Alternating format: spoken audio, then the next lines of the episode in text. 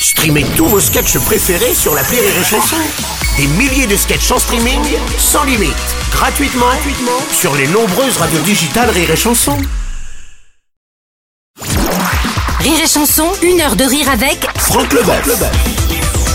Alors c'est vrai que normalement le jingle on aurait dû le refaire pour dire une heure de rire avec Franck Leboeuf et Aline Vardar mais sinon on niquait la surprise Eh bah que oui. vous avez peut-être manqué. Si vous avez loupé le tout début de l'émission, passez par le podcast. Ouais, mais Rire- moi, moi, j'avais pas signé pour ça. hein. rire et voulez que son nom, ah, euh, que ma gueule. hein. et l'application mobile de Rire et Chanson. La suite c'est maintenant avec le 60 secondes chrono. Le 60 secondes chrono. Le 60 secondes chrono. Alors Franck, je te pose des questions en rafale, tu ne réponds que par oui ou par non rapidement et puis après on prend le temps de revenir sur certaines réponses. C'est parti. Franck, à une époque en tant que footballeur, tu avais plein de superstitions. Est-ce que tu as aussi un rituel avant de monter sur scène au théâtre? Non. Non? Franck, dans la pièce, le héros a un tableau de pan dans son salon. Une référence à ton passage dans Massinger? Non. Est-ce que comme le pan, toi aussi tu sais faire ta roue avec ta bite, avec ta queue Oh, oh, oui. Franck, ton papa a attendu que tu sois champion du monde pour te dire qu'il était fier de toi. Est-ce que tu crois qu'il serait heureux de ta seconde carrière? Oui. Ok. Franck, c'est vrai qu'un jour tu as fini bourré à cause d'un contrôle antidopage? Oui. Franck, dans la pièce, à un moment, tu sors un sèche-cheveux. Euh, c'est celui que de ton pire cadeau de Noël ou pas? Non, c'est Oui. Et puis enfin, Franck, plus de 25 ans plus tard, euh, la photo de toi et Bilic affichée à Clairefontaine au lendemain de France-Croatie 98. T'as pardonné ou pas? Non. On va revenir dessus, bah on va revenir tout de suite sur la photo. Ah, tu, parles, tu parles à des connaisseurs là. Ah bah ouais, Euh, mais voilà, attends, mais parce tu que vas Ali expliquer. Ali vient de me regarder, il dit qu'est-ce qu'il Tu vas expliquer. Demi-finale donc de Coupe du Monde 98 face à la Croatie. Bilic euh, commet une faute sur Blanc. Blanc se venge. Il prend un carton rouge. Il rate la finale. À la fin du match, Bilic que tu connais parce que vous jouez ensemble dans le même championnat en Angleterre, te salue et te souhaite bonne chance pour euh, la finale. Le lendemain, dans la cantine de Clairefontaine, il y a toi et Bilic affichés et il y a personne de l'équipe quasiment qui te parle et le coach qui te parle pas pendant trois jours. Ouais. Explique-nous. En fait, c'est- ouais, c'est un gag de Didier Deschamps et Ouais. Marcel de Sailly qui décide, euh, qui pose la question à, Le- à Laurent Blanc quand même si ça va pas le déranger, Euh, mais il n'en parle pas à Aimé Jacquet. Et quand j'arrive pour manger, c'est vrai que j'ai la photo qui avait été euh, mise, que c'était dans le journal de l'équipe, euh, où on, on- on nous voit tous les deux nous embrasser, enfin nous enlacer. Il dit, il me dit bonne chance pour pour pour la finale. Mais moi, je sais même pas l'histoire. Je sais même pas que c'est lui qui a fait expulser Laurent Blanc parce que j'ai pas vu. Il y avait un joueur qui devait rentrer. il me Ouais, tu que- regardais un autre match, tu vois. Ouais. non, j'étais en train de dire à, à- à Lionel Charbonnet, qui était quand même le troisième gardien, qui avait aucune chance de rentrer. J'ai dit, il est vraiment pas sympa, il, te faire, il veut pas te faire rentrer.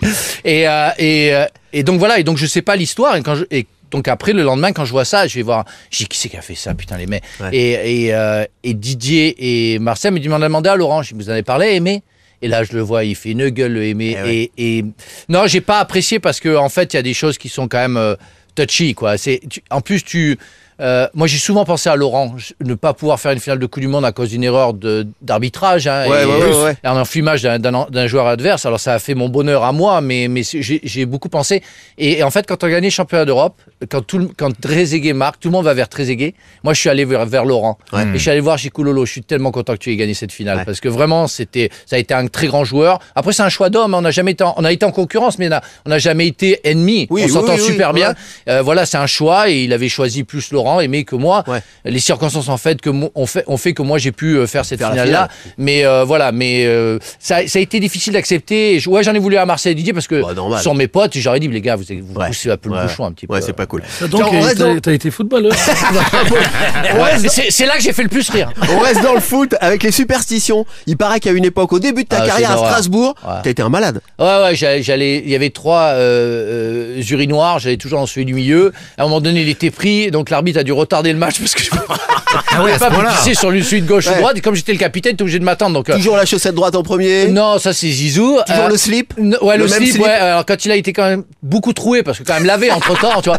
Euh, j'ai décidé, et à un moment donné, je me suis dit, mais c'est super con en fait, t'en perds quand même des matchs euh, avec Bah ton ouais. slip et ton urinoir. Donc, euh, et j'ai- tout arrêté. Et après, alors je suis parti vers la superstition inverse, c'est-à-dire que tu ne fais pas, tu fais tout l'inverse de ce que tu faisais avant, ce qui restait la superstition, Oui. avant de, re- de, de, de- la certaine raison et de devenir un, homme normal. Explique-nous ça, le contrôle do- antidopage où tu finis bourré. Ouais, c'est en Australie. Euh, en plus, je prends un carton rouge. On perd contre l'Australie. Euh, je reviens de blessure, donc je suis euh, au bout d'une heure, je suis fracassé. Je fais une faute et je prends un carton rouge. Et là, je suis pris en dopage et et j'arrive pas à faire pipi. Et on te fait boire des bières. Maintenant, il faut, faut boire des bières sans alcool. c'est Ah. peut-être c'est peut-être à cause de moi, tu vois. Bah, C'est-à-dire que autant la bière euh, sans pisser, ils ont pas encore trouvé, la bière sans alcool, ils l'ont trouvé avant. ouais, donc, ouais. tu vois. Et, et ben, euh, moi, je me suis, je sais pas, j'ai dû boire 6-7 bières.